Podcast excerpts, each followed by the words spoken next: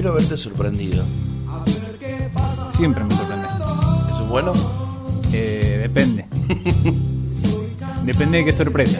Depende de qué sorpresa. Pero por- ahora, Eh, por ahora venimos bien. ranking positivo. sí, sí, sí. Acá es invicto. Eh, Sí, no, yo creo que venimos bien, pero ahora. El otro día nos habíamos olvidado de esta banda. Es cierto, es cierto. Dentro, dentro de todas las cosas que nos hemos olvidado. Bueno, pero viste que uno se va acordando y reparando históricamente. La famosa reparación histórica. Famosa reparación histórica, nosotros la hacemos semana a semana. Claro, sí, sí, sí, sí. Y quedamos debiendo siempre, igual, no importa. Seguro, pero ya ahora a propósito. O al menos si alguien lo pregunta, vamos a decir que es a propósito. Che, se olvidaron de tal, sí, porque nos cae mal. No, es que ya estamos, pre- estamos preparando un programa especial porque. Mentira, no lo crean. Toda la noche hasta que salga el sol tocando en una banda de rock and roll de Orions Beethoven. A mí me parece uno de los temas más piolas de la historia del rock eh, argentino. A vos porque te, te gusta la idea de toda la noche hasta que salga el sol, ya te. te- Me gustaba. El otro día mm, en mi propia casa me terminé acostando en el sillón y tapando con la alfombra. Y eran las 4. porque Manjin se nace, dice. Vos sabés que eso es lo que a mí más me gustaba del, del verano, en la época de los boliches, que amanecía más ¿Taparte con una alfombra? No, no. Ah, no. no había era- mucha alfombra en los Claro, boliches no, que yo capaz que era como. Me gustaba mucho esto de que se hacía de día temprano. Sí. Porque en el invierno se hace de día 8 y 40 de la mañana, 8 y media. Ya nada, a esa hora. Ya a esa hora, si no estoy durmiendo, estoy muy enojado. Y aparte hace frío, no tenés ganas de vivir a esa hora. Claro, ¿no? Igual a mí me trae buenos recuerdos eso, porque mm, yo tenía un profesor, y digo tenía porque falleció creo, que yo entraba a la escuela a las 7 de la mañana. Horrible, horrible, horrible, Tuve una época, City Cuarto. Y el tipo, teníamos primera hora, clases con este tipo, y por ahí llegaba un tipo muy especial para dar clases. Esa gente que, que, por ejemplo, le tiraba la calculadora por la ventana a alguien si estábamos en un tercer piso. Le tiraba la calculadora por la ventana a alguien si decía que era sin calculadora y lo vio usando la calculadora. No le sacaba la prueba ni le ponía una agarrada la calculadora y se la tiraba por la ventana. Tipo, bien. Tipo raro. Estamos hablando de calculadora científica, Sí. probablemente a las familias les salía mucho dinero comprarla. Sí, sí, sí, sí, pero era bueno. O por ahí teníamos un examen y el tipo se sentaba y escribía, perdón, escribía en el pizarrón, eh, lapicera azul o negra, sin corrector, no contestó pregunta. Callaba el tipo y repartía un par de hojas y se sentaba de vuelta. Entonces decía profesor y señalaba el cartel. Profesor y señalaba el cartel. Profesor, hasta que en el momento se cansaba y dice, mire, toda la información que yo les puedo brindar durante la próxima hora está ahí. Si no le responde el cartel, es que no le puedo responder yo tampoco. El tema es que este tipo tenía una me- metodología Pará. en la cual. Contame la edad que tenías. ¿Esto que es secundario, primario? ¿Secundario? Secundario. Secundario. Mierda. No, un tipo muy raro. El tipo te explicaba las leyes de Newton. Era el profesor Profe de de física. Sí. Y había un vago, viste, el típico manjín que contestaba y hacía chistecito y qué sé yo. Y dice: Vení, vení, parate. Entonces, bueno, un cuerpo, qué sé yo. Viene el chabón y lo empuja contra un banco. O sea, loco el tipo. Dice, bueno, esto es una ley de Newton. Entonces lo empujó al otro chabón lo tiró contra un banco para explicar cómo un cuerpo tiene que ejercer una fuerza determinada para mover a otro. El tema es que, además de todas estas locuras que podemos tallarle un programa al tipo porque tiene un montón, tenía una que a mí me marcó mucho, que era que el tipo llegaba 7 de la mañana y decía, si antes de las 8 sale el sol, en toda esta época medio invernal, si antes de las 8 sale el sol, tienen una evaluación. Así que pónganse a repasar. Si, si son las 8 o 8 y cuarto, ponle por un horario aleatorio, no ha salido el sol, tienen hora libre. Entonces vos te arriesgabas. Yo obviamente nunca repasaba porque era un papelón en la escuela secundaria. Entonces para mí era hora libre igual. Solamente que era una hora libre que podía terminar con un 1 o era una hora libre que terminaba tranqui jugando al truco o durmiendo. Pero tenía esas cosas de que llegaba y decía, bueno, a ver, hoy hay evaluación. Si sale el sol a las 8 y 20, hay evaluación. Siéntense a repasar. Entonces había gente que estaba mirando con el reloj y mirando constantemente en un momento de psicosis colectiva mirando a ver si salía o no salía el sol y por ahí, viste, estaba esa cuestión medio intermedia de, no, mire que hay un rayito recién y qué sé yo. Así que eso de hasta que salga el sol me recordó y todas estas, estas mañanas tardías de que sale el sol 8 y pico, siempre me recuerda a este tipo que nos decía, puede haber evaluación si sale a las 8 y 20 el sol. Catastrófico. A mí me divertí un montón. Sí, sí, sí, sí, maravilloso. A ver, pero ¿por qué me Salvo divertí de un montón? alumnos, el resto pues... A mí me divertí un montón porque yo igual no iba a rendir un examen. O sea, yo creo que nunca saqué más de un 3 en física. ¿Cómo terminaste la escuela? Porque cuando tenía que estudiar en diciembre o en marzo, rendía 8 o 9 materias. Todas bien. Sí, pero no hacía, literalmente no hacía nada. Yo tenía la, la idea de que era mejor estudiar 3 meses que estudiar 9. Entonces durante el año no hacía nada, no tenía carpeta, no, no tenía útiles, no tenía nada. Iba a la escuela a jugar al truco, dormir y comer y boludear y por ahí si podía robarme una materia porque era fácil la robaba, pero no estudiaba nunca. Por ahí eran cosas como, ah, sí, mirá, esto me acuerdo que lo dijeron, bueno, listo, chao. Y hay materias que directamente las materias prácticas, física, química, aparte de una escuela contable. Entonces física, química y todas esas materias de número, sabía que me las iba a llevar, así que ni me preocupaba, era bueno, lo estudiaré en marzo, lo estudiaré en diciembre. Aparte de un momento que las personas que nos llevábamos muchas materias, aprendíamos a organizar tus mesas. Cosa que me ayudó mucho en la facultad. De una. Yo estoy seguro que el que se llevó materias es mejor estudiando en la facultad que el que no se las llevó. Principalmente si te llevaste muchas materias, Sí. porque por ahí tenías que tener esa idea de, bueno, a ver, yo en diciembre puedo rendir tales materias y yo a matemática y a física sé que le tengo que dedicar mis vacaciones. Entonces, voy a tener que patearlas a marzo, pero sé que si me llevo 6 a marzo, estoy hasta los huevos, entonces no, tengo que tener tantas materias para marzo, tantas materias para diciembre, puedo dejarme dos previas, y vas ahí regulando. Así que así terminó la escuela. Regulando y, y haciendo, haciendo lo que podía. Y obviamente eh, ocultando lo más posible la cantidad de materia que me llevaba para, para no morir. Que yo creo que mi, yo creo que mi vieja sabía igual, solo que había una especie de, de- de negación consentida mutua. Ella no quería saber, yo no le quería contar, listo. Y punto. Ella sabía que al final yo me, las arreglaba igual, entonces Porque aparte, bueno. para el que no sabe del otro lado, la mamá es docente. O sea, e- es, peor, el famoso cacerrero cuchillo de palo cobra más sentido que nunca. Sí, sí, sí, sí. Bueno, eh, mi vieja es docente de inglés y las profesoras de inglés eran las personas que más me odiaban en el universo. Porque sabías. No solo porque sabía, porque era una persona horrible. Yo estaba echado y por ahí cuando nadie contestaba, no sabía, decían, es tal cosa. Y seguía haciendo otra cosa. O sea, estaba escuchando música, estaba en cualquiera, pero muy en cualquiera. Y una vuelta El famoso sabelo todo, mala leche. sí. Pero aparte de, de- de- Ni siquiera es de sorbio, porque la verdad no tenía... O sea, no me interesaba que supieran que sabía. En algún momento me daba como medio incomodidad, que nadie respondiera, era como, es tal cosa. Y seguía haciendo la mía. Y una vuelta esta, una profesora mía de inglés, encima yo iba al curso avanzado, nos dividían en avanzado y básico, y todos mis amigos iban al básico. Entonces estaba con un montón de personas con las cuales no tenía relación, que eran como el sector más ñoño, por así decirlo, y con la cual no tenía relación, no tenía demasiado con quién hablar ni de qué hablar. Todos mis amigos están en el otro curso, me pegaba unos emboles horribles en inglés.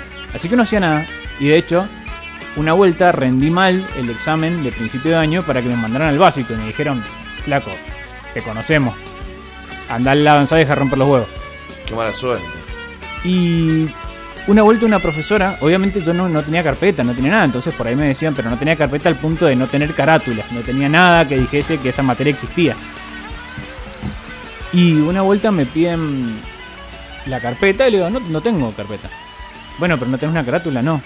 Bueno, vas a tener un 1. Bueno, no pasa nada. Me anota el 1, me dice, bueno, a ver, examen 10, examen 10, examen 10, examen 10. Carpeta 1, trabajo en clase 1, promedio, voy, te da 7. Listo, ya está, chao. Y así esas cosas horribles, horribles. Tenía momentos en los cuales ha- había profesores a los cuales le hacía cosas como, ah, mira, en esta materia me tengo que sacar un 5. Hacía el 50% del examen y lo entregaba. Y me decían, no hizo todo esto. No, es que necesito un 5. Me sacaba el 5. Era un ser horrible en la escuela. Un ser horrible. Pero aparte yo sabía que eso los irritaba. O sea, yo Pero- sabía que eso los ¿Pero irritaba. por qué te divertía el, el- el- que- encima que cobran poco que sufran los docentes?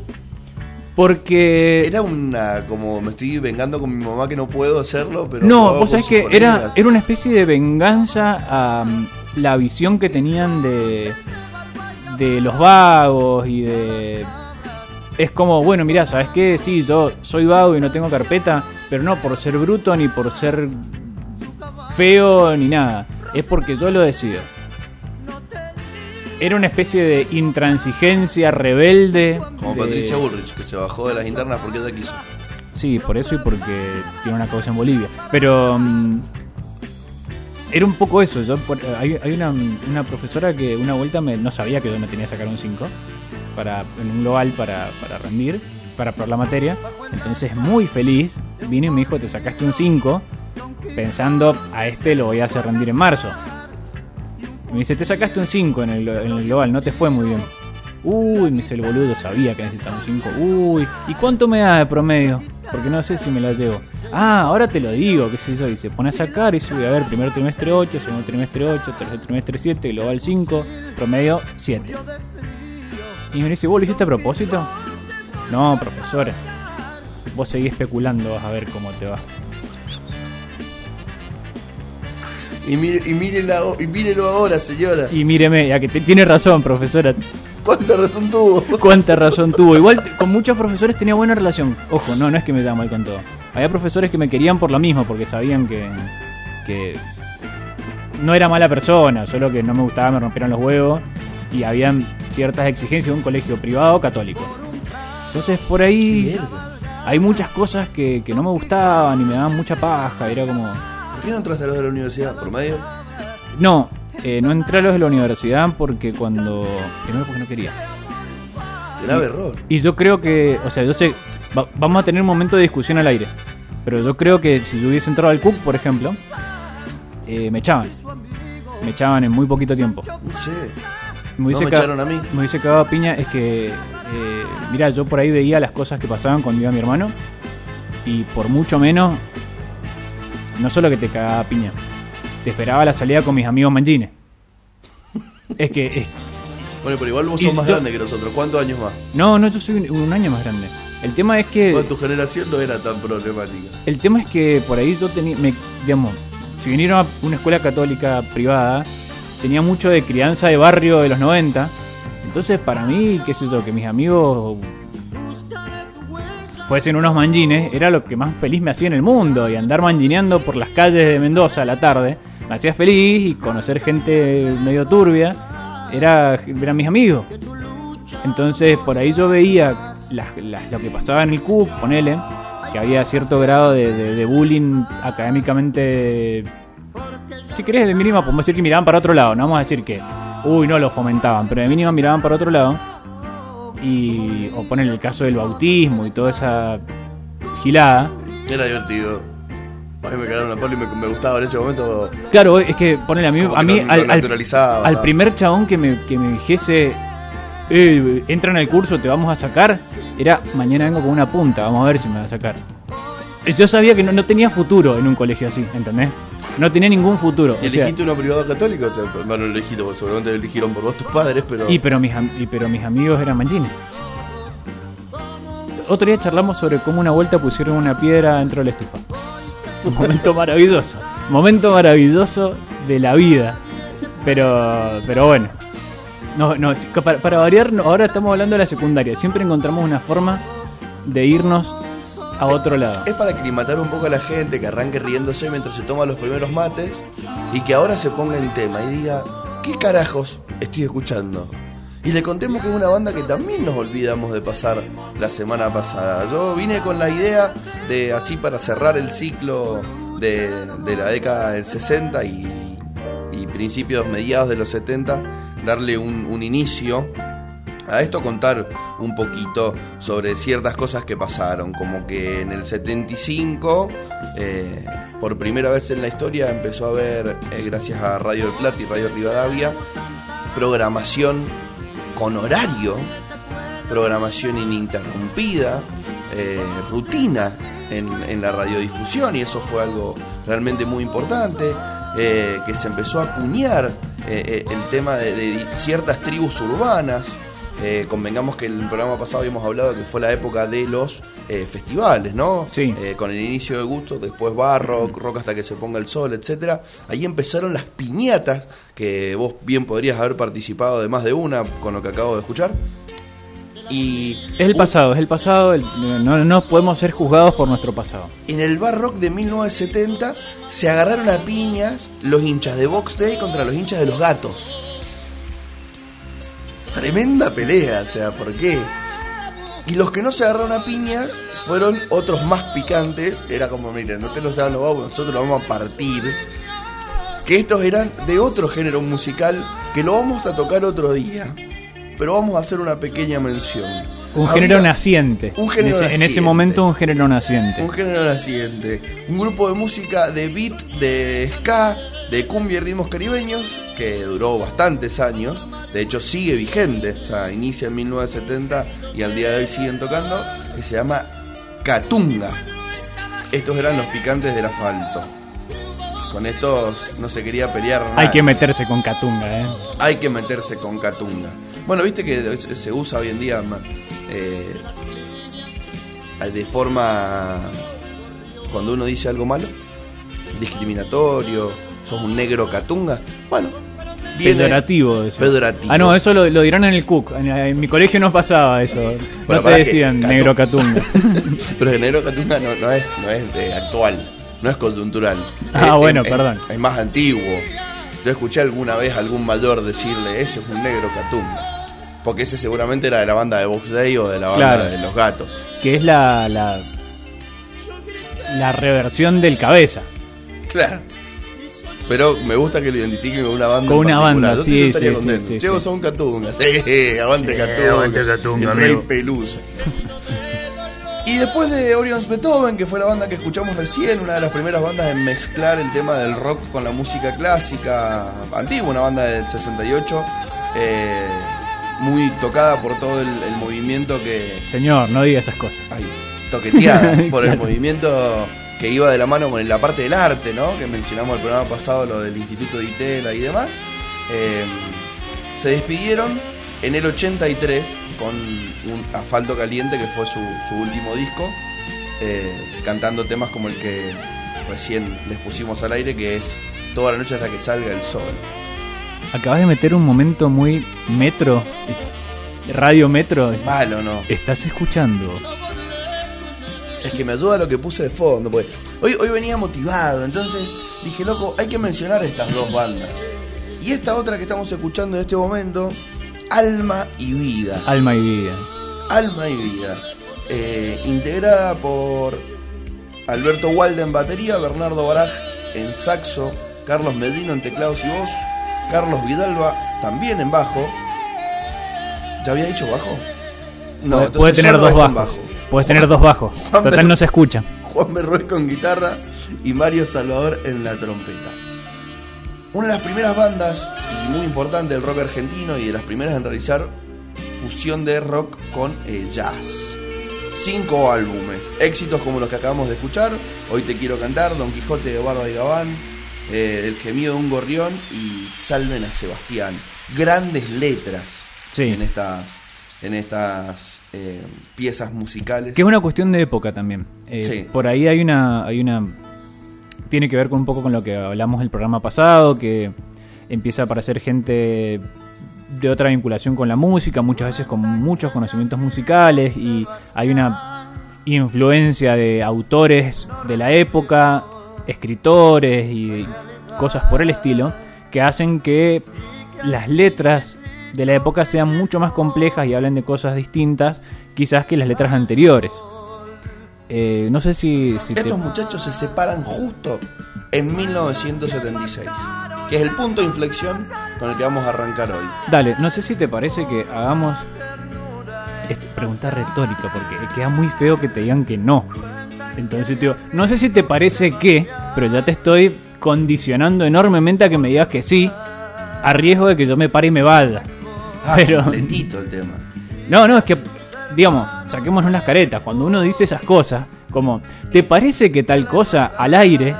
No le puede decir el otro, no, no, no, flaco, la verdad te está mandando cualquiera. Pero. Bueno, acá sí puede ser cualquier cosa. Mira, probemos. Bueno, dale, a ver. Eh, ¿Te parece que hagamos la vertical y Me parece una verga. Luego la mano me duele. Ah, perdón, no voy a preguntar. Eh,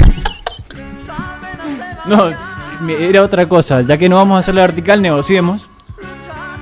¿Te parece que hagamos un pequeño resumen de lo que hemos visto hasta ahora? Para aquella persona que es el primer programa, o el segundo y el anterior fue el de la escaloneta, que debe estar pensando, ¿qué es esto? ¡Va!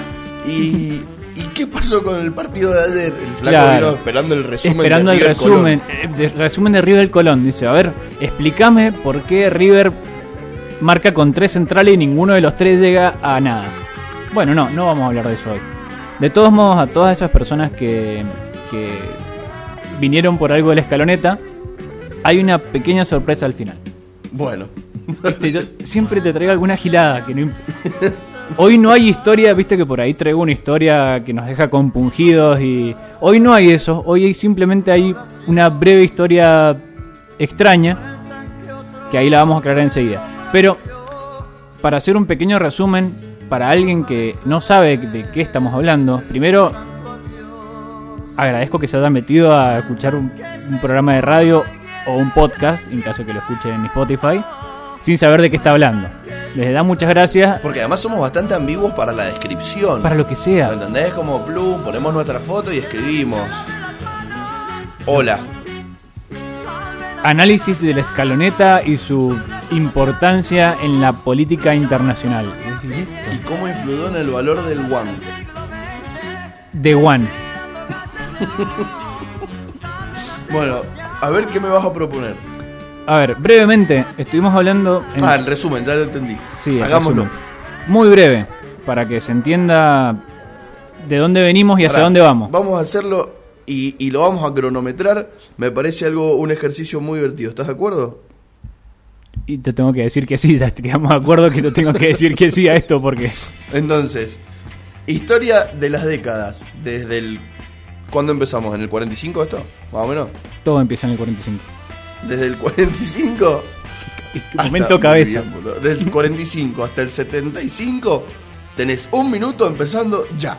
Bueno, podemos decir que existe una primera fundación del rock nacional en los años 50 con la nueva ola, con Palito Ortega y esta gente que con ritmos más bien bailables y ha llegado, y- o que tienen que ver con el twist, Club de Clan. el Club del Clan, etcétera, y una segunda fundación del rock nacional en los años 60 con la balsa, los gatos y el rock Maná, en español. Mana, la almendra y el rock en español. Esto lleva a la idea de que el rock nacional es el ritmo de los jóvenes. Hay un crecimiento exponencial durante los años 60. Aparecen estas bandas icónicas de las cuales hablamos, Sui Generis, Box Day, eh, Pastoral, etcétera, que van a llevar al rock nacional a una masificación. Y esto determinará que el rock nacional se tope con una pared. Que algo estuvimos charlando en el programa anterior. Pero, mira, y te lo voy a resumir en menos. El rock nacional aparece como un movimiento revolucionario y juvenil, sin embargo, se va a topar con que hoy en día vendía 300.000 copias y era una parte del mercado. Y acá nos quedamos. Un minuto tres segundos. Muy bien. No vamos a explicar por qué aprendí a cronometrarme mientras hablo. Otro día lo charlamos. Pero creo, creo que lo, creo que lo sospechás. De Sí, sí. por qué puedo, por Sí. qué puedo cronometrarme mientras hablo. sí, no me cabe duda, no me cabe duda. Bueno, pues primero que nada vamos a cambiar un poco alma y vida porque. mm, Porque ya está. Lo quisimos mencionar y ahora estamos hablando de otra cosa. Pero, como dijiste bien vos, ya pasó el 40% de la historia del rock con momentos picantes, con idas y vueltas, con cambios de estilo, con bandas como Sui Generis a la par de bandas como Riff. O sea, empezó a diversificarse. Y cuando venía en pleno auge, sufre un piñazo feroz porque todas las, las letras tenían cierto contenido y lo que no tenía contenido por su letra quizá tenía contenido por su actitud porque el chico que salía a la calle vestido de cierta forma porque le gustaba más una música u otra también iba a ser censurado, iba a ser perseguido, iba a ser demorado. Empezaba una época oscura para quien gustase de la música que saliera de los estándares de lo que era derecho y humano, Que- diría Jorge Rafael. Como estuvimos charlando en los programas anteriores, hay una relación enorme entre el rock y las dictaduras represivas en la Argentina. La balsa y los gatos aparecen bajo el calor de los palos del Onganiato. Sí, sí, sí, sí. Sin embargo, De hecho lo cantó recién uno de los temas de, de Alma y Vida, que nacen en el 70 hasta el 76, cantan sobre, sobre ese episodio. Claro, exactamente. Entonces, ¿qué va a pasar? Terminado este, este proceso de, de dictadura militar o de golpe de Estado del 66, hay un proceso de florecimiento de rock nacional y se masifica y como decíamos, de repente empiezan a aparecer todas estas bandas que venden miles de discos. Porque nos llega la fiebre de Woodstock en Nos, contra de la guerra. nos llega además eh, la fiebre de Woodstock, el hipismo, las ap- aparece esta idea de la brecha generacional entre los jóvenes que no quieren vivir la misma vida que los padres y que sin embargo quieren vivir una nueva vida y que sienten que hay que cambiar el mundo y que se va a cambiar mañana. Hay una, una idea de- del setentismo, digamos, independientemente del palo del cual se venga, hay- había una idea en los 70 de el mundo se cambia, hay que cambiarlo y cambia mañana. Después eso tiene sus distintas vertientes, ya sea en la política, en procesos religiosos, en procesos culturales, pero hay una, un clima de época, si querés, en los años 70 de el mundo está cambiando, que tiene mucho que ver con el hipismo, el mundo está cambiando y va a y lo vamos a cambiar nosotros y va a cambiar mañana. Y nosotros no queremos el mundo de nuestros padres, queremos un mundo mejor y vamos a hacer un mundo mejor. Esto va a influir enormemente en la obra de todas estas personas. Y además, por otro lado, va a llevar a un proceso de. o va a comenzar con un proceso de descomposición del rock. Paradójicamente, el momento en el cual más crece el rock es el momento donde más empieza a descomponerse, que es algo que vamos a ver a lo largo del tiempo. Mientras al rock mejor le va, más se destruye a sí mismo y mientras más espacio tiene para crecer, más crece para los costados y chueco en vez de crecer hacia arriba. Y sin embargo, en procesos en los cuales se va a ver constreñido o perseguido, va a encontrar mucho más fácil el norte de hacia dónde ir y la unidad como movimiento. Nosotros hemos dicho varias veces, o hemos entendido varias veces al rock nacional como un movimiento sociocultural además de musical, porque todas estas personas que estaban vinculadas al rock nacional representaban un movimiento ideológico que era variado y que, y que no siempre puede, si querés, eh, vincularse con una sola ideología política, pero era un movimiento cultural e ideológico que en su momento estuvo más vinculado a la, la al hipismo, etcétera. El, problema acá es que empiezan muchas discusiones internas, como discutimos entre Manal y Almendra, entre fanáticos de Manal y Almendra, entre rock progresivo y rock tipo Bob Dylan con tres acordes, y empieza una discusión de mierda que nos va a acompañar por el resto de nuestros días, que es esto es rock, esto no es rock. Es verdad que todos se unen tristemente y, y después también se separan por una cuestión hasta geográfica.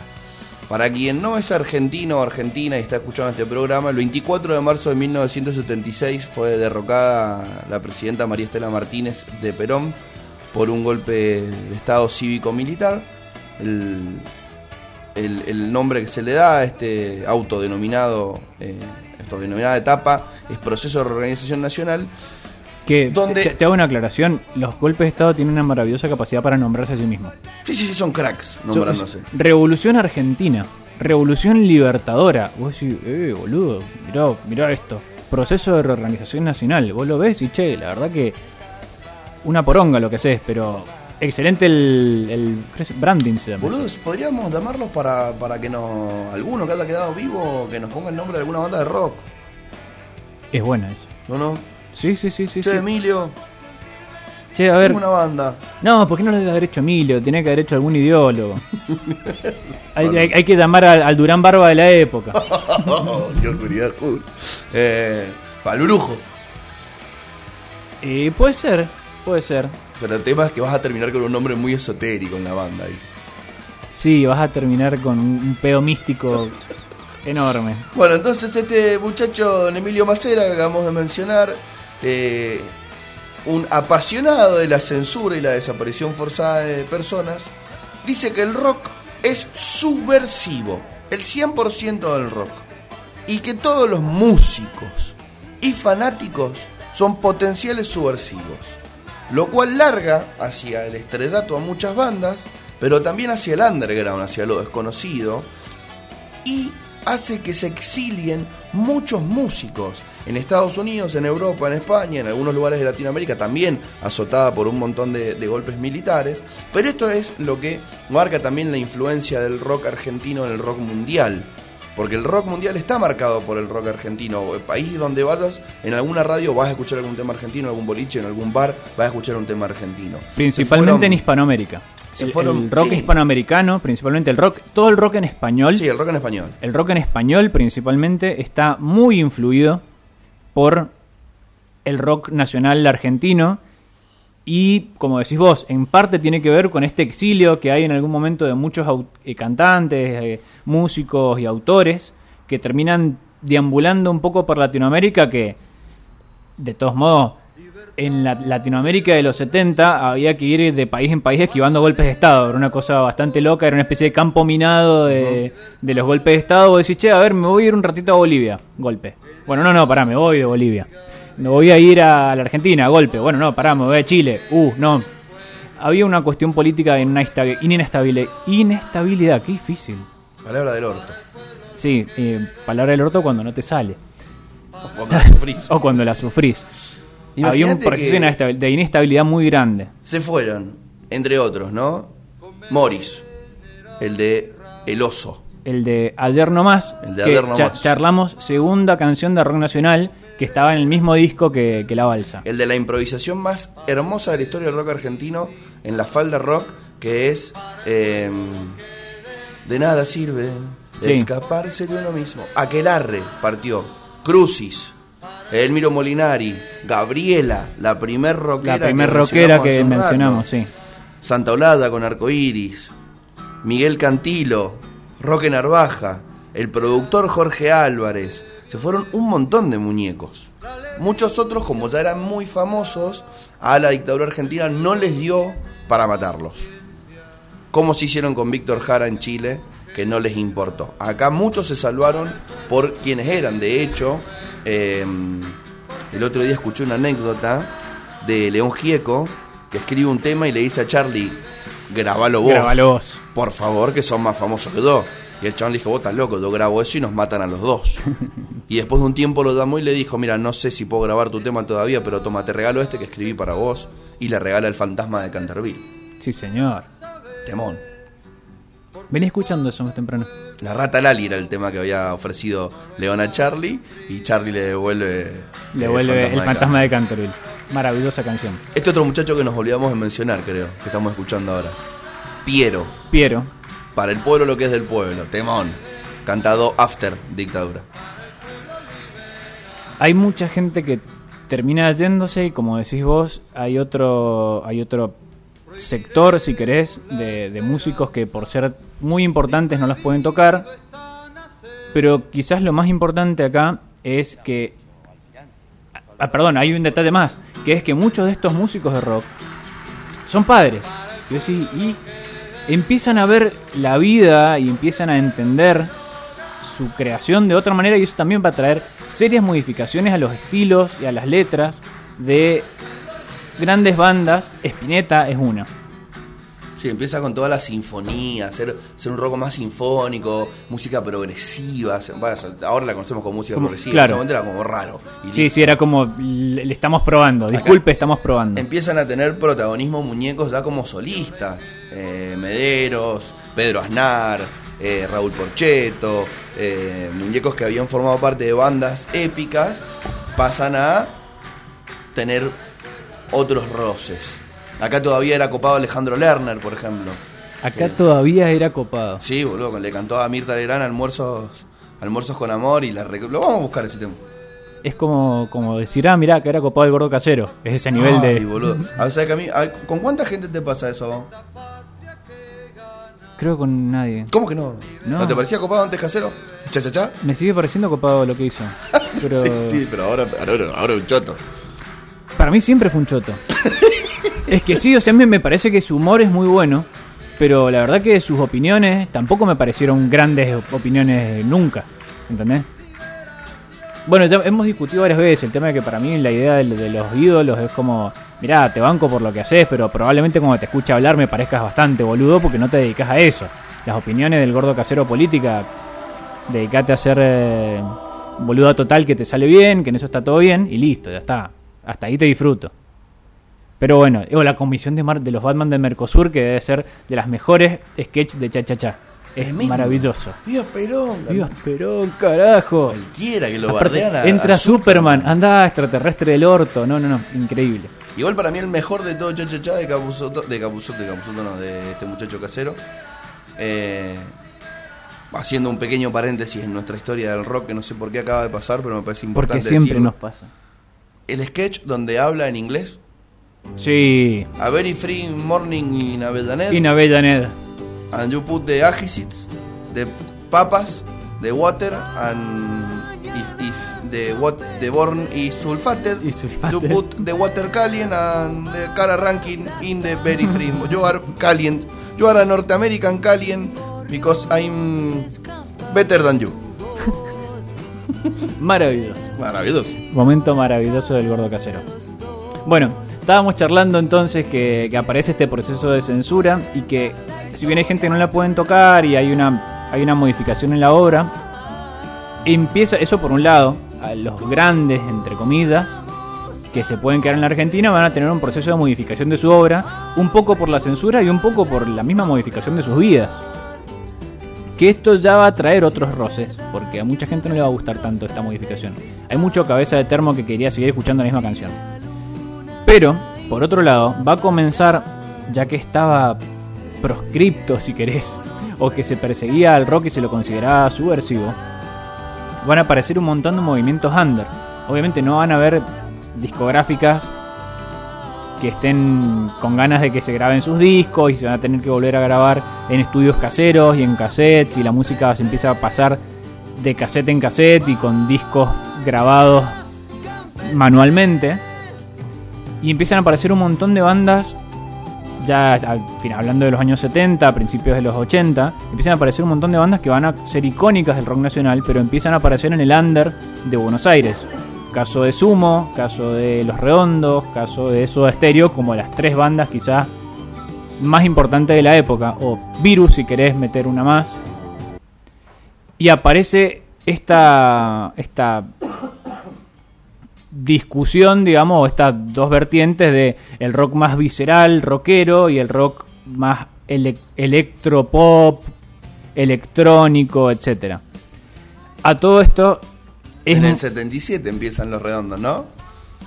¿Por qué me mirás con esa cara? Banda oriunda de La Plata. Banda Oriunda de La Plata, que a Marte, otro día lo vamos a charlar, pero es hermoso, es, her- es hermoso, es un proyecto Los Redondos.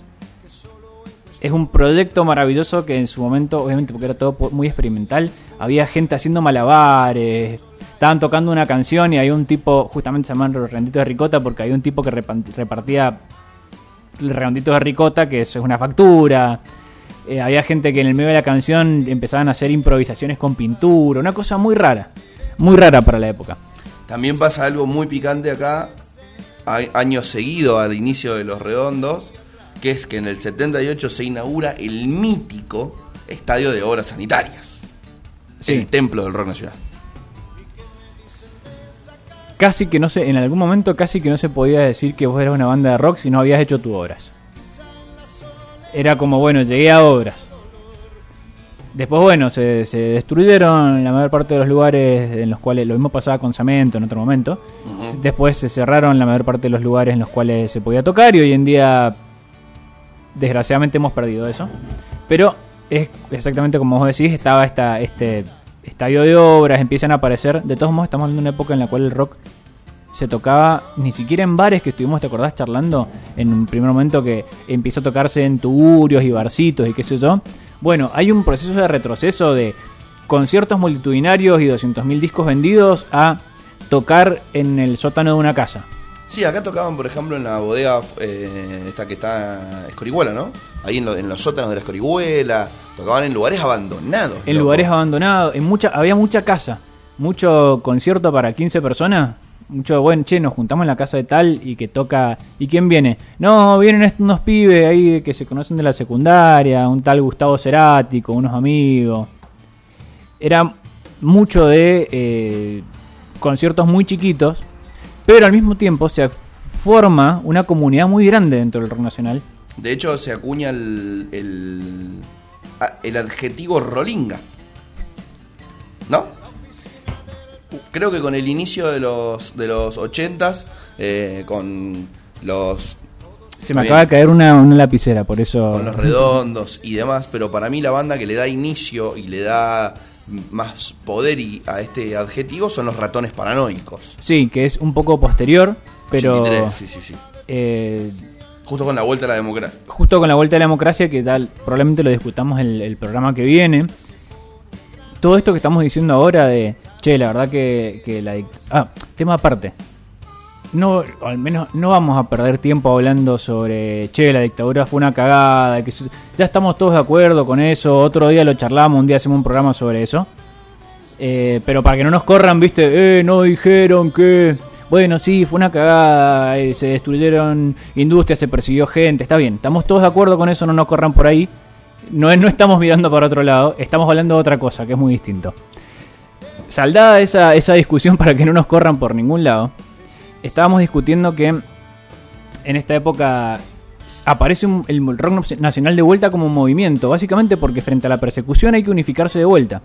Y de hecho hay varias historias sobre cómo la unión que daba el rock nacional empieza a suplir a los partidos políticos, a las agrupaciones universitarias, a los gremios y a un montón de organizaciones del pueblo que estaban proscriptas y en los cuales al no poder juntarse lo que los, te- los que los permitía aglutinarse, ayudarse y, y quererse y apoyarse entre ellos era el rock. Entonces, quizás acá, pese al, al mal momento que se vivía en la Argentina, quizás este es el momento en el cual el rock nacional cumple una función social por excelencia, porque funciona como mecanismo o como órgano aglutinador de miles de personas en la Argentina, que además de juntarlos y permitirles compartir experiencias, muchas veces los protege y ayuda a formar una comunidad que se cuidaba entre ellos. Obviamente, eh, en un proceso muy oscuro y mientras pasaban cosas horribles, el rock termina siendo una, un pequeño escape para un montón de personas que encuentran a partir de ahí un lugar a donde estar y un lugar a donde pertenecer. Y por eso también hay un proceso de unidad muy grande dentro del rock nacional. Y tenemos todas estas bandas que de repente vuelven a amigarse, digamos, y vuelven a juntarse porque comparten época y comparten un momento en el cual había que ayudar al de al lado. Y además no sabías cuándo el de al lado te tenía que ayudar a vos porque estabas hasta los huevos. Simplemente por una canción que quizás no decía lo que tenía que decir, si querés. Y a veces, muchas veces, simplemente porque se malinterpretaba. Hemos discutido varias veces el tema de la sobreinterpretación o la mala interpretación de, de las canciones y de la música. Y hay casos también de eso, de, personas a las cuales de repente fueron prohibidas durante, durante la dictadura y que ellos mismos decían, pero si estoy escribiendo otra cosa, que nada que ver. Y por el contrario, había gente que escribía quizás en mensajes medio crípticos, pero escribía en contra de la dictadura y pasaba. No eran muy letrados en el tema. Acá estamos escuchando una banda que tampoco quiero dejar pasar. 7783, justo el, el- pequeño lapso del que estamos hablando, que se llama Tantor, una banda de rock progresivo, de rock instrumental.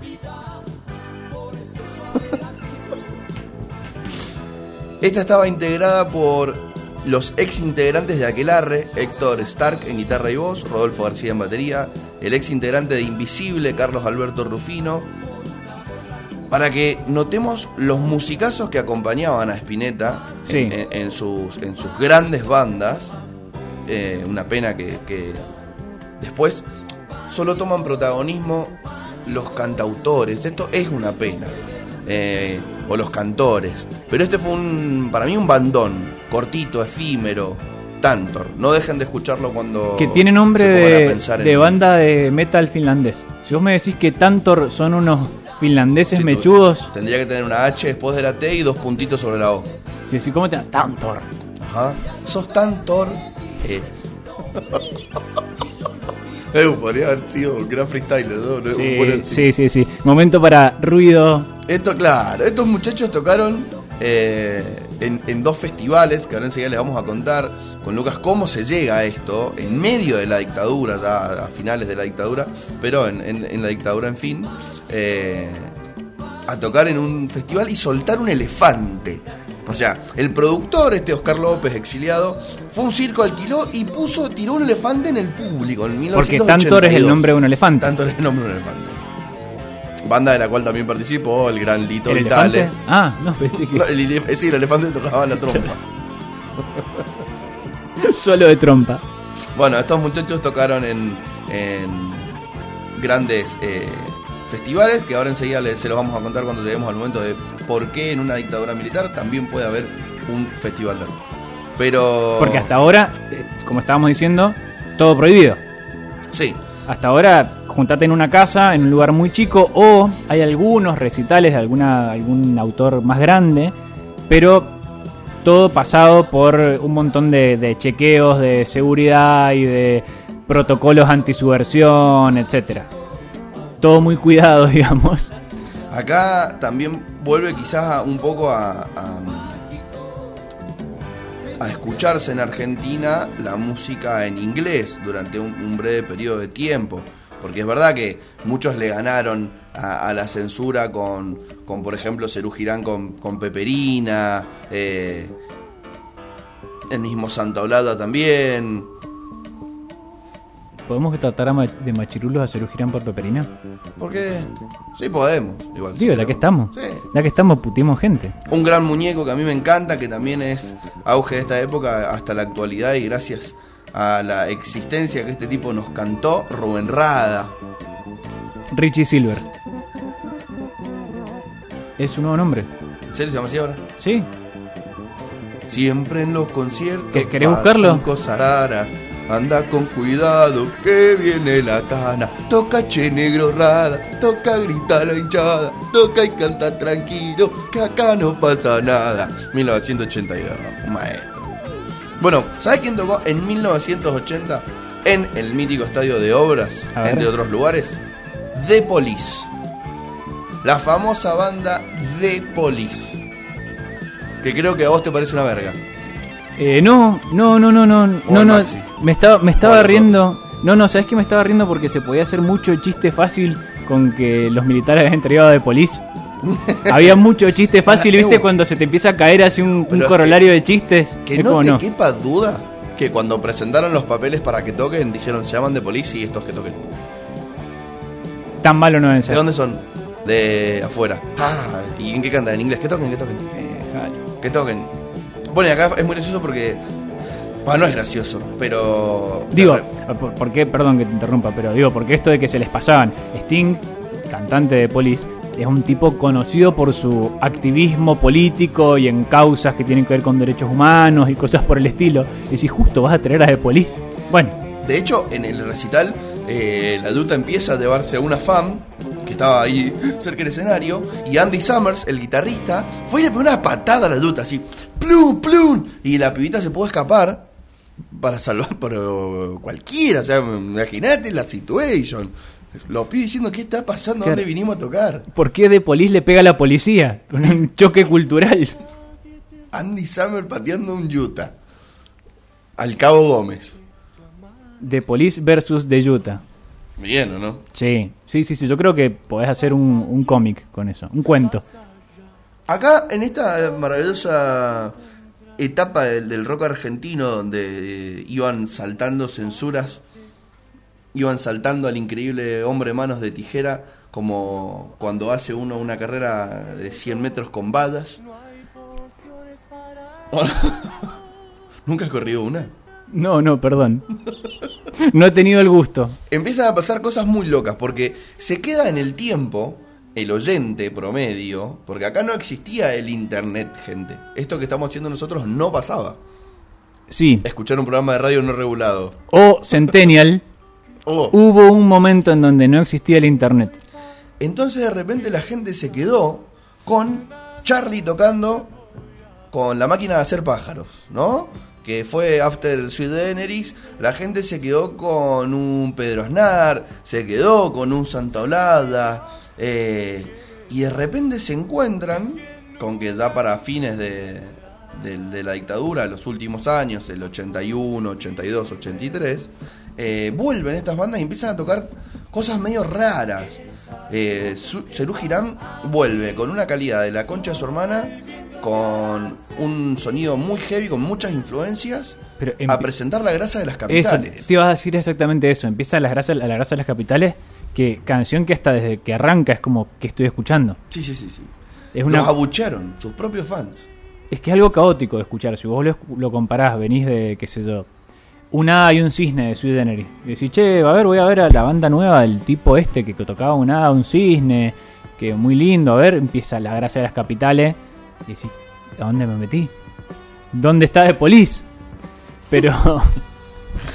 Pero también tiene que ver con otra cosa que también es importante aclarar con respecto al rock de esta época, que es la llegada de nuevos instrumentos y la democratización de nuevos instrumentos como es el sintetizador, como son distintos tipos de amplificadores, de pedales, de guitarras y cosas por el estilo, que antes no existían o había muy poco. No es casualidad que la mayor parte de la música de los 60, 70 se toca con los mismos instrumentos porque era la música que había y eran los instrumentos que habían y que tenían al alcance. Y de hecho, normalmente se componía solamente con una guitarrita criolla en un principio y después, en base a eso, después se instrumentaba y qué sé yo. Pero van a aparecer principalmente, como decís vos, en estas bandas grandes, van a aparecer los sintetizadores, van a aparecer las guitarras con pedalera, van a aparecer efectos y una música muy experimental para la época que va a traer a un montón de críticas porque va a ser raro, muy raro para la época. Esos raros peinados nuevos, digamos. Esos raros peinados nuevos. Y hablando de temas a temas censurables. Sí, olvídate. Entonces, se produce en Argentina algo épico. Y es que la dictadura cívico-militar, el proceso de reorganización nacional, entra en un conflicto bélico por nuestras queridas Islas Malvinas contra el imperio inglés, contra los británicos. Contra Gran Bretaña. ¿no? Y resulta que toman la decisión de prohibir el rock en inglés. De prohibir toda música y o expresión cultural en inglés. Loquísimo esto. O sea, hay muchos lugares en el mundo que hablan en inglés. Exactamente. ¿Qué carajos tiene que ver Irlanda del Norte, por ejemplo, que estaban en contra encima de Sí, que estaban con el aire ahí cualquier... resistiendo con aguante. ¿Qué? No podemos decir qué culpa tiene Estados Unidos, porque, porque sí, tuvieron culpa. Pero, pero qué culpa tiene el lenguaje. Sí, pero particularmente Estados Unidos tuvo culpa. Sí. Pero el lenguaje no tiene la culpa. Bueno, los locos decidieron prohibirlo. Y esto, Bueno, otro día, bueno, ya hemos discutido un poco de la excesiva importancia a lo simbólico y que a veces por darle tanta importancia a lo simbólico se te pasa el tren por la cara y decís, eh, pero yo estoy acá con lo simbólico y no, mirá, viene por este otro lado, hermano, no tiene nada que ver. Bueno, esta gente dándole excesiva importancia a lo simbólico, no, nosotros no vamos a pasar ninguna manifestación cultural en inglés porque estamos en un conflicto bélico con Gran Bretaña. Y en el medio todos los muñecos que vos considerabas subversivos, los llaman. los llaman. Che, vengan que necesitamos que vuelvan a salir en la radio. ¿Se acuerdan que los estábamos cortando y todo? Loco, vengan que los necesitamos en la radio. Y así fue que se realizan dos grandes festivales. Uno que realmente tiene. eh, a ver. tiene más trascendencia en el tiempo y uno más tranquilo. Yo voy a hablar de este que es más tranqui, que es el que no prosperó, el que la gente no se acuerda. Festival de la Solidaridad Latinoamericana, 16 de mayo de 1982. Esto se mm, llevó a cabo en la cancha de rugby hockey sobre césped de obras del club, de este famoso club. El lema Mucho rock por algo de paz. Tocaron León Gieco, Charlie García, Spinetta, Raúl Porcheto, Baglietto. Eh, esto es tremendo, porque tiene lugar en eh, el final de la dictadura militar, pero con eh, el apoyo inclusive del Estado. Sí, no, no, no, es la idea ponerse a discutir sobre esto en particular, pero me parece que hay que hacer la aclaración de mínima, de decir que esta dictadura, digamos, o este proceso militar tenía mucha menor credibilidad y poder político real que en el 76, ya en el 81-82 eran unos muñecos, utilizando una, una palabra que te gusta usar a vos, eran un grupo de muñecos que estaban viendo cómo irse y viendo cómo hacer para salvar la ropa. Entonces empiezan a hacer concesiones, básicamente. Una de esas concesiones es decir, bueno, vengan muchachos, ¿se acuerdan que lo estuvimos persiguiendo? No sean tontos, fue, fue un chiste, vengan, vengan, les hacemos un recital, nosotros también estamos con ustedes y la juventud y qué sé yo. Acá, eh, Gloria Guerrero, que es una de las eh, que vos detestás, porque forma parte de este establishment periodístico que dijo lo que el rock decía antes que el rock. Antes, a, veces contrario al rock, era como, no, no, no quiso decir esto, en realidad él quiere decir esto otro. Acá dice, las radios no tenían qué carajo difundir al haberse prohibido la música cantada en inglés, y ahí fue cuando empezó a gestarse una sobredosis de grabaciones en español entre las cuales cayeron buenos artistas del rock argentino, mediocres artistas del rock argentino, artistas que arribaron ahí y horribles del rock argentino. ¿Ves? Ahí es donde, donde yo me peleo con... Ahí es donde está mal. Ahí, ahí está mal porque ahí es cuando yo me peleo con esta gente, porque es como, a ver, horrible según qué. Por ejemplo, según Santo Lata, que dice que los redondos no son tan importantes para la historia del rock latinoamericano. Entonces, bueno, por ahí falta un poquito de, humildad para decir mi universo no es el único universo existente. Como, bueno, vos no te gusta, perfecto, qué sé yo.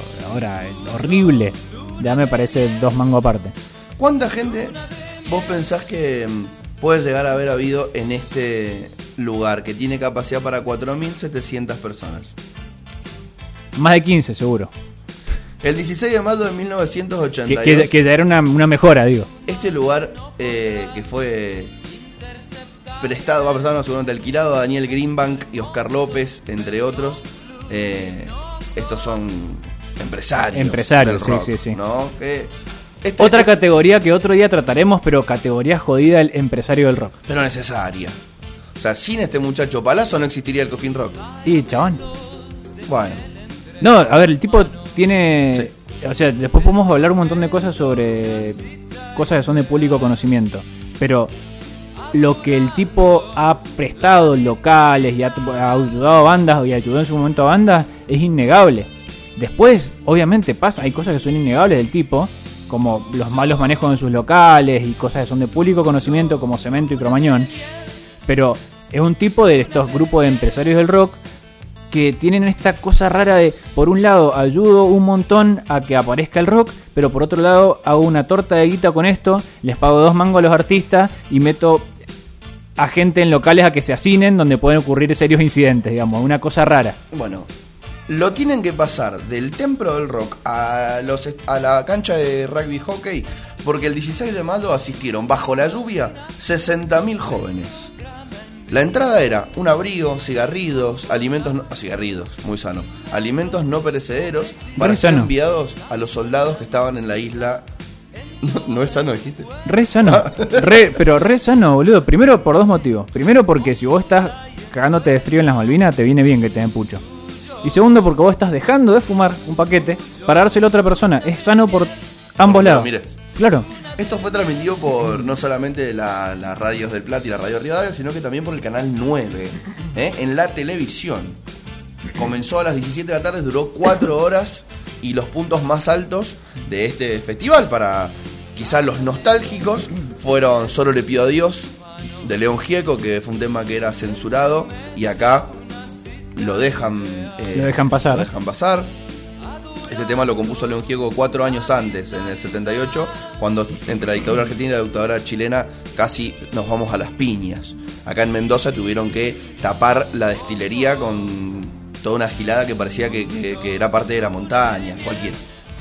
Eh, Rasguña las piedras de Sui Generis, Algo de Paz de Raúl Porcheto, tocaron Fantasía, Ricardo Zulé, Elmi- Elmiro Morinari, Pedro y Pablo, Dulce 16, acá Rubén Rada, Tito Nevia, Tantor, Espineta, Nito Mestre da solo, León Gieco, Antonio Tarragó Ross. Tengo algunas eh, frases dejadas por los músicos. A ver, dale. Charlie García dice, a mí no me copaba ni medio ir a ese festival. Pero es como cuando tenés un amigo enfermo. Aunque no te guste el hospital, tenés que ir. Porque pese a todo el bullshit, los pibes que estaban peleando eran reales. Y bien podría haber sido uno mismo. Estar en ese festival era una forma de hacerle el aguante a ellos y no a los milicos. Había que estar. Moura de Virus también ¿Qué? Dijo, lo mejor que puedo pasar es que se terminara la guerra, pero entiendo que a más de uno le vino bien aquel festival, porque no tocaba ni en la cocina de su casa y cuando lo ofrecieron tocar se transformaron en héroes de Malvinas. Polémico. Sí, yo creo que eh, no, no, no quiero entrar en la discusión de Malvinas, pero sí me parece sano esa idea de pensar, che, hay gente atrás de esto.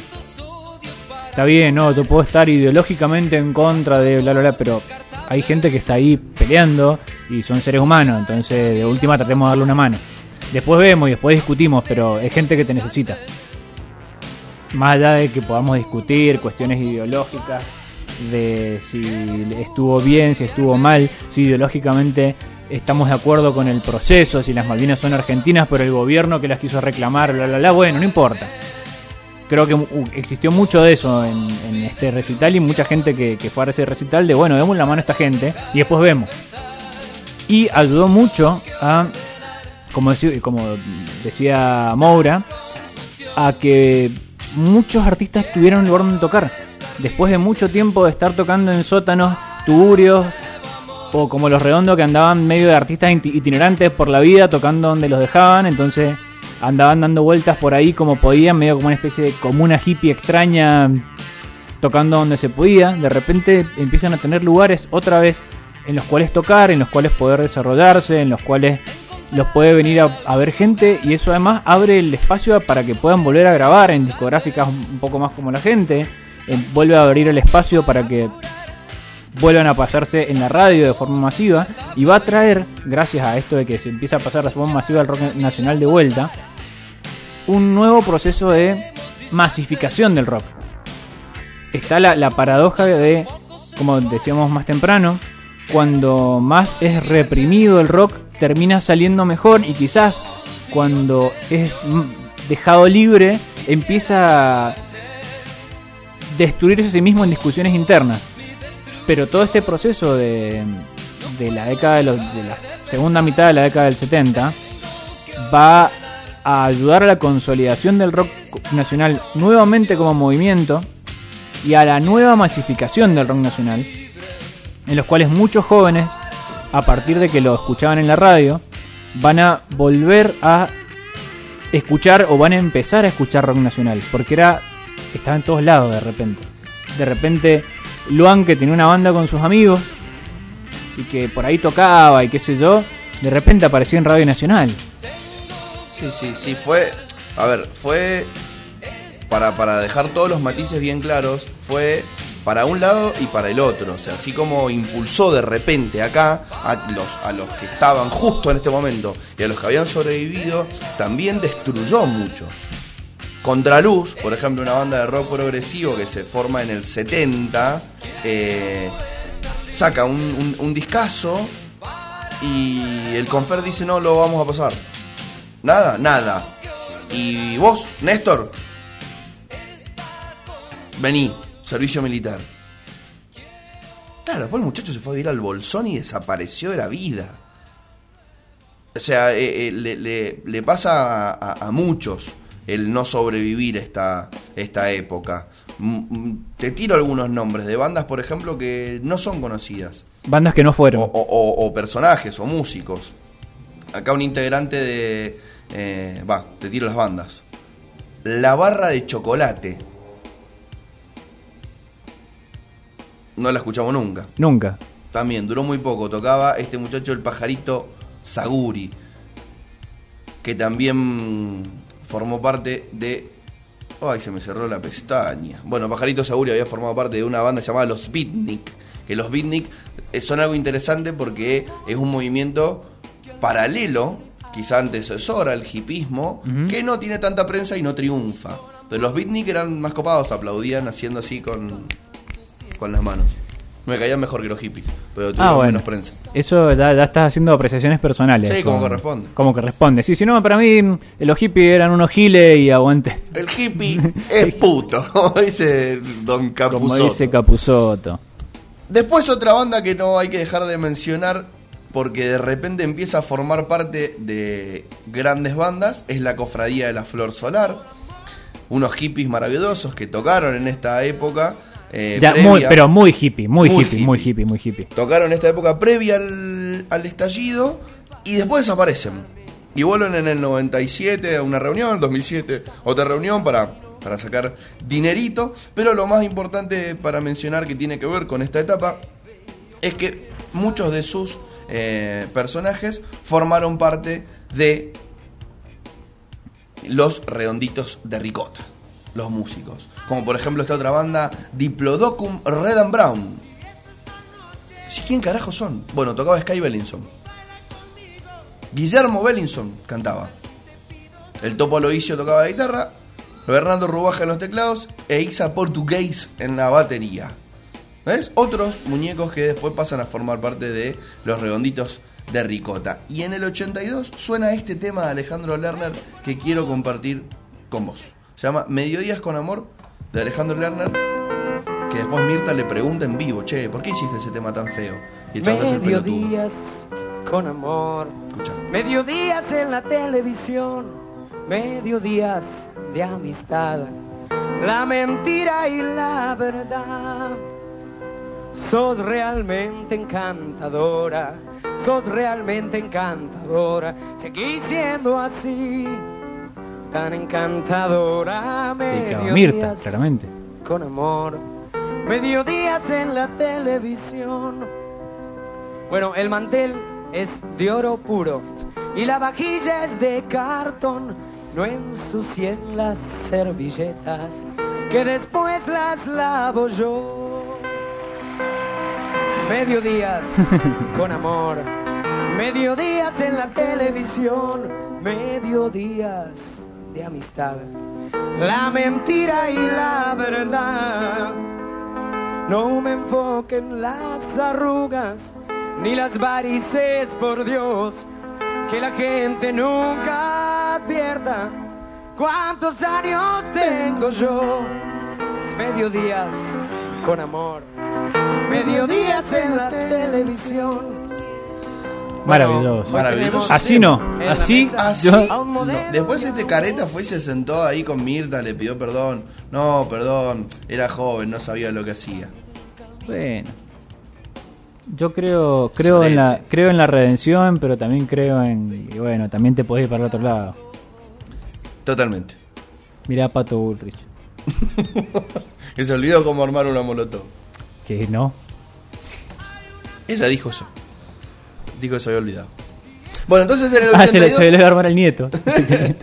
en el 82 eh, ocurren estos dos grandes recitales, más para los nostálgicos que para los que venían, pero se gestan grandes bandas del rock nacional, padres de lo que hoy seguimos escuchando, ya en el final de su recorrido, como Divididos, que como, Las Pelotas, como decíamos Los Fundamentalistas, que previamente fueron Sumo y Patricio Rey y sus redonditos de ricota.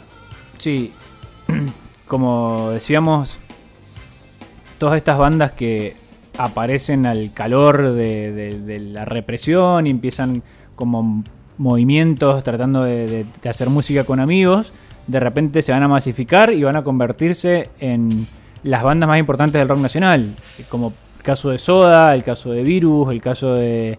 Bueno, de hecho Moura y, Cerati eran muy amigos. eran personas que, tenían muy buena relación y que laburaban y se dan una mano entre ellos, etcétera. O sea, es- empieza otra vez como viste, estuvimos charlando en el rock en los 60, en los cuales de repente eh, a Tanguito venía Almendra y le decía, che, te prestamos la banda, grabate un disco. Y si no, venía Manal y le decía, ah, sí, mira, yo también puedo tocar con vos. Era, vuelve a conformarse el rock nacional como movimiento a principios de los 80. Sin embargo, tras la vuelta a la democracia, vuelve otra vez a bifurcarse el rock y ahora con mucha más potencia que antes. Estuvimos hablando un poquito de surgimiento del ska y del punk y qué sé yo. Y justamente a partir de los 80 es donde empieza a darse otra división en el rock nacional frente a la discusión pelotuda de esto es rock, esto no es rock, esto es mejor, esto es peor. Empiezan directamente algunos a decirse, bueno, entonces yo soy otro género. Tal cual. Entonces yo voy a hacer punk. Y se, y se divide, digamos, el punk del rock, se divide el metal. Papo, que en su momento hacía rock, de repente dice, no, yo ahora hago... O está más vinculado al metal. Al metal nacional, Tal si cual. querés. Y aparece gente que dice, no, yo voy a hacer eh, blues. Y Aparece hermética. aparece hermética. Y en vez de Alma fuerte. en, en vez de entender que el rock nacional siempre fue una mixtura de ritmos, todos quieren convertirse en la voz del rock nacional y salir a delimitarle, a marcar la cancha y decir yo soy rock y vos no sos rock, entonces Moura es un gil que, que canta agudo y que no es rock, mirá los sintetizadores raros que pone y hace ritmos bailables, eso no es rock y Cerati no es rock y Los Redondos es rock entonces. O no, por el contrario. No, mirá las letras esas crípticas extrañas que, que tiene los de Patricio Rey y sus redonditos de ricota, donde habla de cosas oscuras que nadie entiende y que hace referencia a películas que nadie vio. Esto es rock, el tipo cantando persiana americana que me gusta y que o de aquel amor de música ligera que me transmite algo que no me transmite los redondos. Que está bien que te transmita lo que se te cante. Lo que está mal es querer convertirse en la voz del rock nacional y decir que todo lo demás no es rock nacional. Y a partir de acá, si bien decimos, aparecen todas estas bandas, eh, Sumo que después se convierte en Divididos y las Pelotas, eh, Girán que va a, luego a dar a Charlie, a Pedro Aznar, incluso al mismo Fito Páez, que van a ser grandes baluartes del rock nacional a posteriori. Sí, de hecho, acá eh, Fito Páez en la década de los 80 saca su mejor disco, que es em, el del amor. El amor después del amor. El amor después del amor. Después, vamos- después vamos a discutir, el próximo programa vamos a discutir el mejor disco de, de Fito y te traigo la historia de uno. ¿En serio? Sí, Bueno, sí, sí, sí, sí, sí, te traigo la, la historia de uno de los discos de Fito que si bien es quizás no es un disco tan recordado, tiene una historia atrás hermosa. Así que así que lo vamos a discutir, pero es un disco de principio de los 90 y creo que lo mejor que podemos hacer hoy es terminar con esta idea de eh, el rock nacional salido de la dictadura militar y con esta nueva discusión de decir, bueno, a ver, hemos sobrevivido a la dictadura militar. Y no solamente hemos sobrevivido, nos hemos vuelto a unificar como movimiento y luego nos hemos masificado de vuelta y ya hemos dejado atrás esa discusión que nos había hecho tan mal en su momento de no queremos ser comerciales, no, está bien, queremos hacer música, queremos salir a vender, queremos tener discos, queremos vivir de la música. Ahora volvemos a estar en democracia, ¿qué hacemos? Y ese va a ser el punto de partida para el rock nacional como lo conocemos hoy en día. el mejor disco de Fito Páez es Ciudad de Pobres Corazones. Para mí. No el amor después del amor. Para mí, después de Ciudad de Pobres Corazones, en su momento, muy enojado con Fito, Eso vamos a discutir. una pija. Eso vamos a discutir el programa que viene. Ahora simplemente me gusta más ese disco y listo, ¿no? Lo otro lo voy a valorar, pero Yo creo por una cuestión de eso que decís vos conceptual de lo que significa Ciudad de Pobres Corazones, que tiene una historia hermosa atrás, creo que es un discazo. Es algo que yo eh, valoré cuando un día me dijeron, che loco, mira, escuchate esto, pero teniendo en cuenta esto otro. Uh. Lucas Mirones, le gustan las cosas en contexto. Sí, cosas en contexto. No vamos a hablar de Fito ahora porque lo vamos a hablar el programa que viene. No vamos a hablar de Fito ahora porque lo vamos a hablar el programa que viene. No vamos a hablar de la trova rosarina tampoco entonces. No, lo vamos a hablar todo en el programa que viene. Claro. Porque, además, a mí me gustaría terminar con algo divertido. Bueno, me Porque encanta. venimos hablando de golpe de Estado y Entonces, persecución. 82-89 lo dejamos todavía. 82-89 lo vamos a dejar porque además es un proceso muy distinto. Vamos a contarle a la gente después quiénes eran los twists. Vamos a Suéter. contarle, suéter, incluso Viudas e hijas. banda divert. Otra banda, Banda interesante para. Sí, sí, banda interesante para charlar. Entonces vamos con lo que vos tenés para contar. ¿Por qué? Porque, primero, por una cuestión conceptual, me parece que lo mejor era hablar de este proceso del golpe de Estado. Porque después si nos hace un programa de tres horas, sino si después además tenemos que abarcar los 80 donde Sí, sí, sí. empiezan a bifurcarse y qué sé yo. Y además, porque la historia que voy a contar es una historia que junta dos programas. Apa, apa. ¿Por qué? Porque yo el programa pasado había preparado la historia de Scaloni, pero me olvidé porque soy un pelotudo. No importa. Eh, yo había preparado una historia para el programa pasado. Porque dije, si vamos a hablar de la escaloneta, me senté a estudiar la historia de, de Leonel Scaloni y era una excelente historia para contar. Pero me olvidé. Porque bueno, por ahí pasan esas cosas. Nos ponemos a hablar al pedo y cuando queremos acordar, estamos hablando de Bangladesh y no sabemos por qué. Y como podemos, la contamos hoy. No. ¿Sabes qué voy a hacer? Voy a tratar de juntar un suceso del programa del cual hablamos hoy con un suceso del programa en el que hablamos ayer. Y eso va a entrar en una historia y va a tener que ver con Bangladesh. Que es cómo la Argentina llegó a los 200 millones de habitantes. Y voy a decir, ¿qué le pasa a este drogadicto? No. Y yo dije que iba a hablar de Bangladesh. Y decís, ¿por qué vas a hablar de Bangladesh? Primero, ¿sabes dónde queda Bangladesh? Creo que en Medio Oriente. un poquito más para el lado de Asia. Es el norte de la India, antes llamado Bengala, en lugar de los famosos tigres de Bengala, etc. Ajá. Todo eso era una colonia británica y en algún momento forma parte de la India y se divide en la India y Pakistán. ¿Por qué se divide?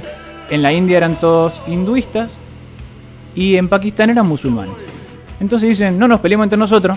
De hecho, el 98%, entre el 98 y el 99 casi por ciento de la población en Bangladesh son musulmanes. Y dijeron, somos todos musulmanes, ustedes son todos hindúes. Vénganse los de todos los hindúes que queden allá para acá, todos los musulmanes nos vamos para allá. No nos peleamos entre nosotros, vivamos felices, tengamos las fiestas en paz. Entonces aparece la India y Pakistán. Pakistán, que queda del lado arriba hacia la izquierda, y Bangladesh queda arriba hacia la derecha de la India. Y hay un la India en el medio. Sin embargo, ambos eran Pakistán. Y de hecho, Bangladesh, que es mucho más chiquito, es una provincia más chico que Uruguay, un paísito muy chiquito, en algún momento tenía cerca del 80% del PBI de todo Pakistán. Y obviamente lo que hacía Pakistán, que era mucho más grande, era sacarle todo y darle dos mangos. Ahora, ¿qué tiene que ver esto con todo lo que estamos hablando? Bangladesh era una colonia inglesa. Y viste que los, in- los ingleses tienen esta, esta cuestión de hacerse odiar. No es gente que se va a querer. Y resulta que en la Segunda Guerra Mundial deciden que para frenar el avance japonés, en el cual estaban en el frente oriental, y los japoneses habían invadido China, etcétera, dice, ¿cómo hacemos para, frenar el avance? Y cortemos los suministros. Che, pero vas a condenar al hambre a, a este, este lugarcito de Bangladesh, a Bengala. Y bueno. Y la hambruna, la hambruna mató 4 millones de personas en Bangladesh. Mierda. 4 millones. Por lo tanto, obviamente a esta gente no le quedó muy buena sensación de los ingleses. Finalmente, Pakistán, digamos, toda esta región de la India se independiza en los años 50 de, de la India y posteriormente se independiza Pakistán, va, se divide Pakistán con la India y en los 70 se divide Bangladesh con Pakistán y se forma Bangladesh. Pa- Bangladesh queda completamente a la derecha pegado a Myanmar, a Birmania, Sí. y Pakistán completamente a la izquierda Del otro lado. a Afganistán. Claro, y, ahora si lo buscaste en el mapa, es que hay un pedazo de la India gigante en el medio. Pero gigantesco. Y, Sí, sí, y sí, la sí. capital inclusive, o sea, Nueva Delhi está en el medio. Exacto. Bueno, había quedado una cosa muy rara. De... Entonces obviamente termina dividiéndose eso. Mirá vos. Y de repente, acá llega el suceso que los conecta, que es la guerra de Malvinas. Y vos decís, ¿qué tiene que ver la guerra de Malvinas con Bangladesh? Resulta que a la gente de Bangladesh, por una cuestioncita de casi 4 millones de personas muertas de hambre, no les había quedado muy buena, muy buena sensación o muy buen recuerdo de los ingleses. Y cuando se enteran que un país del denominado tercer mundo se les planta a Inglaterra y, e, e intenta recuperar algo que consideraban propio, de repente la gente de Bangladesh se hace simpatizante de la Argentina, porque lo entendían como un pueblo hermano. Y 170 millones de personas de Bangladesh de repente salían a la calle con banderas argentinas. El enemigo de mi enemigo es mi amigo. Y es, es- es incluso, es un poco eso, pero incluso es más profundo porque es, es el enemigo de mi enemigo, pero además es mi hermano. Es un tipo que vivió la misma que yo. Un tipo colonizado por una potencia europea, dejado, librado a ser un país del denominado tercer mundo, empobrecido por la injerencia del imperialismo, dicho textual por, por políticos de Bangladesh esto. Cito textual. Cito textual. cito textual, es un país hermano que también ha sido víctima del imperialismo y que está en una guerra contra una potencia imperialista. Y de repente a la calle sale gente con banderas de la Argentina. Y además son 170 millones de muñecos viviendo en un lugar que es más chiquito que Uruguay. Manifestaciones gigantes, por lo tanto. de- estamos hablando que la cantidad de gente que se murió por ese bloqueo equipara casi la población de Uruguay. Sí. Y aparte un bloqueo que, obviamente, de todos modos estamos hablando de que se mueren 4 millones de personas, solamente de hambre, más la cantidad de enfermedades, plaga y cómo condenó a la miseria durante muchos años a millones de personas. Lo que pasó porque fue, no hay suministro, acá no entra comida. Es algo de lo que hemos visto, que un bloqueo absoluto, pero absoluto, acá no entra nada. Y además vamos a sacar lo que hay, porque no podemos dejarle recursos, mirá si invade Japón es bueno, quédense ahí y hagan lo que pueden. Por tanto, la gente se moría de hambre en la calle. ¿Qué pasa? Luego, de repente van a aparecer dos sucesos importantísimos para la historia del mundo. Que tiene que ver con la transmisión de dos copas del mundo. Y de repente este empieza a tener vinculación con los dos programas. La primera es la Copa de España 82 y la segunda es la de México 86. ¿Por qué son tan importantes estas dos Copas del Mundo? Porque son las primeras copas, principalmente la del 86, que va a ser televisado mundialmente. Y de repente un montón de países del mundo van a tener acceso a ver una Copa del Mundo de fútbol. De hecho, eh, no sé si sabías, pero en gran medida la serie Supercampeones es influida por el tipo viendo a Maradona en el 86. Pero, no Y hay un fanatismo por Maradona en Japón enorme, porque para toda una generación los primeros recuerdos que tienen de haber visto televisión es haber visto a Maradona en el Mundial 86. Una cosa muy loca que decís, ¿cómo puede ser? Y hay un fanatismo gigante por el, por Maradona y por el fútbol, y por el fútbol argentino en Japón, gracias a que lo primero que se vio para muchos muchas familias japonesas fue a la Argentina en el Mundial 86 hay un tipo que yo sigo, que es un japo-argentino que vive en Japón, que cuando fallece Maradona muestra los titulares de los diarios y muestra los comentarios de personas en, en los diarios. Y había mucho comentario de, esta persona ha cambiado mi vida, es la persona más maravillosa que he conocido en mi vida. Decís, ¿cómo puede ser que un japonés tenga esa visión de Maradona? Bueno, fue un tipo muy importante. Y la selección del 86 y la Argentina en el 86 fue importante para un montón de pequeñas naciones. Y ese también fue el caso de Bangladesh, que otra vez vio cómo la Argentina volvía a plantársele cara a sus enemigos. Y otra vez veía como un tipo, además de pelearles, les ganaba y les robaba. Y además de ganarles, de, de pelearles y de robarles, les hacía un gol maravilloso. y de repente habían movilizaciones gigantes con Maradona, con fotos de Maradona en Bangladesh. A tal punto que se le pide a Maradona un montón de fotos para publicidades en Bangladesh y durante un tiempo muy largo vos podías comprarte un shampoo en Bangladesh que tuviese la foto de Maradona. Y de repente tenés 170 millones de personas que hinchan por la selección argentina y donde se transmite los partidos de la selección argentina como si fuesen propios. Y donde los mismos tipos dicen, miren, nosotros, hay, hay una aclaración, el fútbol no es el deporte más importante de Bangladesh, es el cricket. Pero gracias a la Argentina del 86 se populariza el fútbol y se deja de ver como un deporte inglés, que en algún momento se le agarra mucho odio porque dijimos que odiaban a los ingleses, lo siguen odiando. Pero de repente dicen, che, mirá loco, no solo que se les puede ganar, sino mirá, mirá qué bien, mirá quiénes les ganan, nuestros, nuestros amigos, los que queremos compadres. tanto, nuestros compadres. Bueno, aquí hay que jugar al fútbol y de repente el fútbol empieza a ser el segundo deporte más popular de, la- de Bangladesh. Hay un pequeño amorío entre la gente de Bangladesh y Brasil también, pero se les pasa rápido principalmente por la rivalidad con Argentina.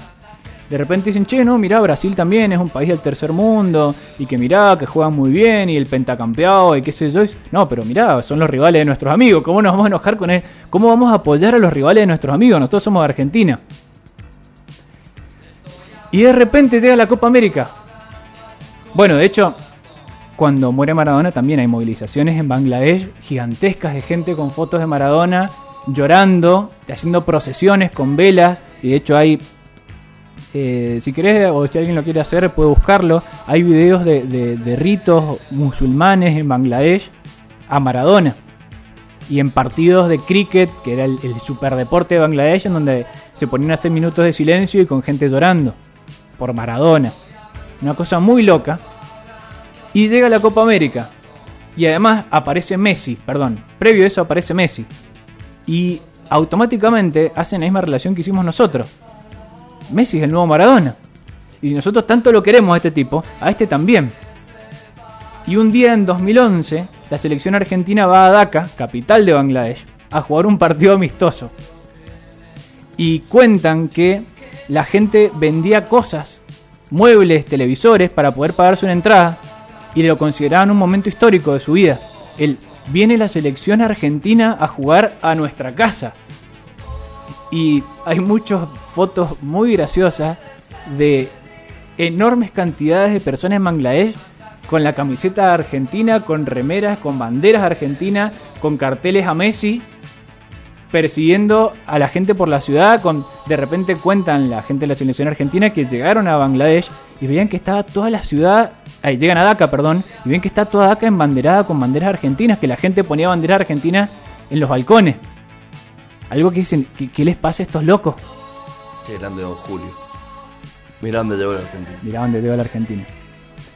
Y por eso de repente, no sé si viste las filmaciones, que cuando la Argentina gana, un video que se hizo muy famoso, cuando la Argentina gana la Copa América, habían filas enormes de gente que caminaba por las calles diciendo Messi.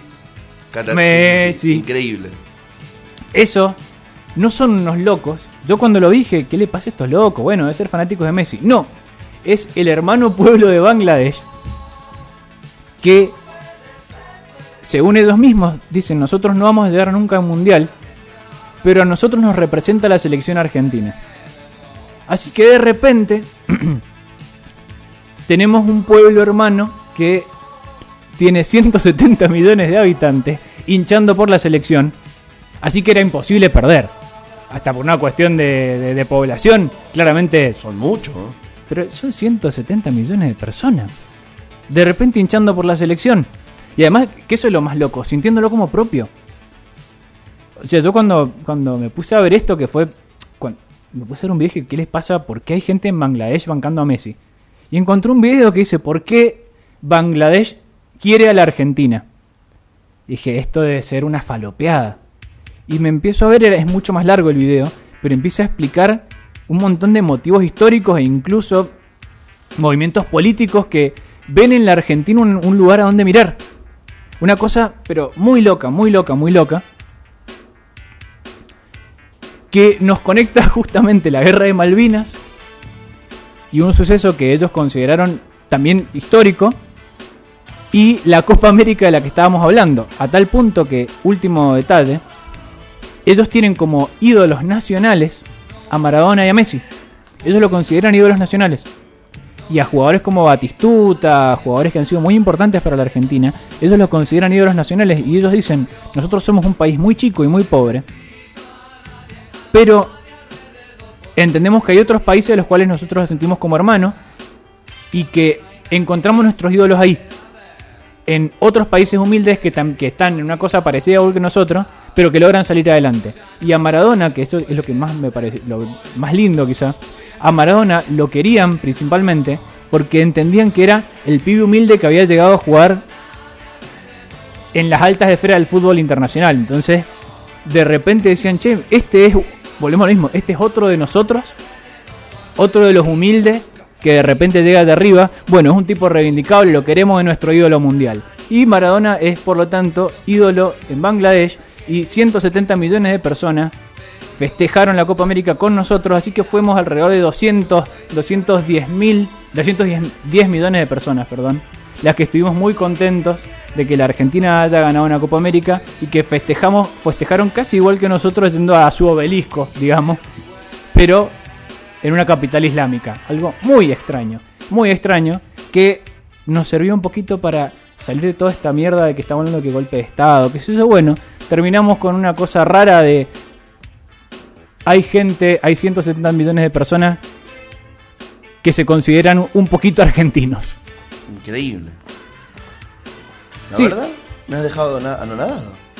Principalmente porque muchas veces nosotros puteamos mucho la- a nuestro país. Pero es que nosotros, imagínate que no somos tan orgullosos que jamás tendríamos un técnico de la selección nacional que no fuese argentino. Sí. Mirá, che, nos ofrecen mañana a Pep Guardiola. No, no, no. A la selección la dirigen los argentinos. O sea, somos puteadores seriales de Argentina, todo lo malo pasa acá, todo lo bueno es de afuera. Mirá si fuésemos un poquito más como Bangladesh y disfrutáramos un poquitín más. Y nos diéramos cuenta que no somos el ombligo del mundo. Y que nos hicimos, no, y nos hicimos cuenta cuáles son nuestros países hermanos, que yo creo que ese es otro detalle muy bueno, el de que haya pueblos que digan, estos son nuestros hermanos, estos, estos están en la misma que nosotros, Sí, sí, no la, estos la otros. fraternidad no solamente por, por, por proximidad geográfica. Y que, bueno, de hecho también tenemos problemas por proximidad geográfica, por ahí nos cuesta mucho más ver eh, un hermano en, en los hermanos pueblos latinoamericanos. Y durante muchos años se veía y se comparaba y nos comparábamos con Europa o nos comparábamos con Estados Unidos cuando teníamos a- nuestros hermanos al lado y no les estábamos dando bola. Creo que también es un detalle interesante a tener en cuenta. Totalmente. Entonces nos vamos a despedir de nuestra querida audiencia el día de hoy, lunes 19 de julio, habiéndoles dejado un pedacito más de la historia del rock nacional. La historia de cuando Argentina de repente tuvo 210 millones de personas. Y dejándoles la espina para que se prendan el lunes que viene a escuchar la década del 80 con realmente un rock argentino sumamente diferente al que veníamos escuchando hasta este momento. Y quizás la historia de un disco de Fito Páez. Quizás después vemos. Después, Quizás. por ahí después me olvido. En una de esas. Quizás podemos hablar de Fontova. ¿Por qué no? Viste, se murió hace poco, entonces como que bueno, Negro Fontova. Y si, che, bueno, a ver, hablemos de esto. Me cae muy bien, bro, me cae muy bien.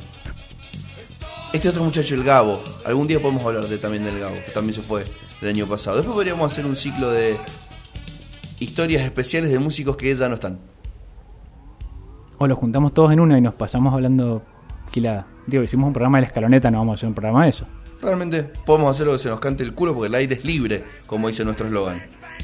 Y nos vamos con un temita de sumo, nos vemos el lunes que viene. Va, nos vemos el miércoles, nos vemos el viernes, pero con nuestro amigo Lucas nos vemos el lunes que viene. En realidad nos vemos mañana porque nos vamos a comer un asado a la noche, pero para ustedes nos vemos el lunes. Lo único que estoy haciendo es que el final sea una verga como nos pasa siempre. Adiós.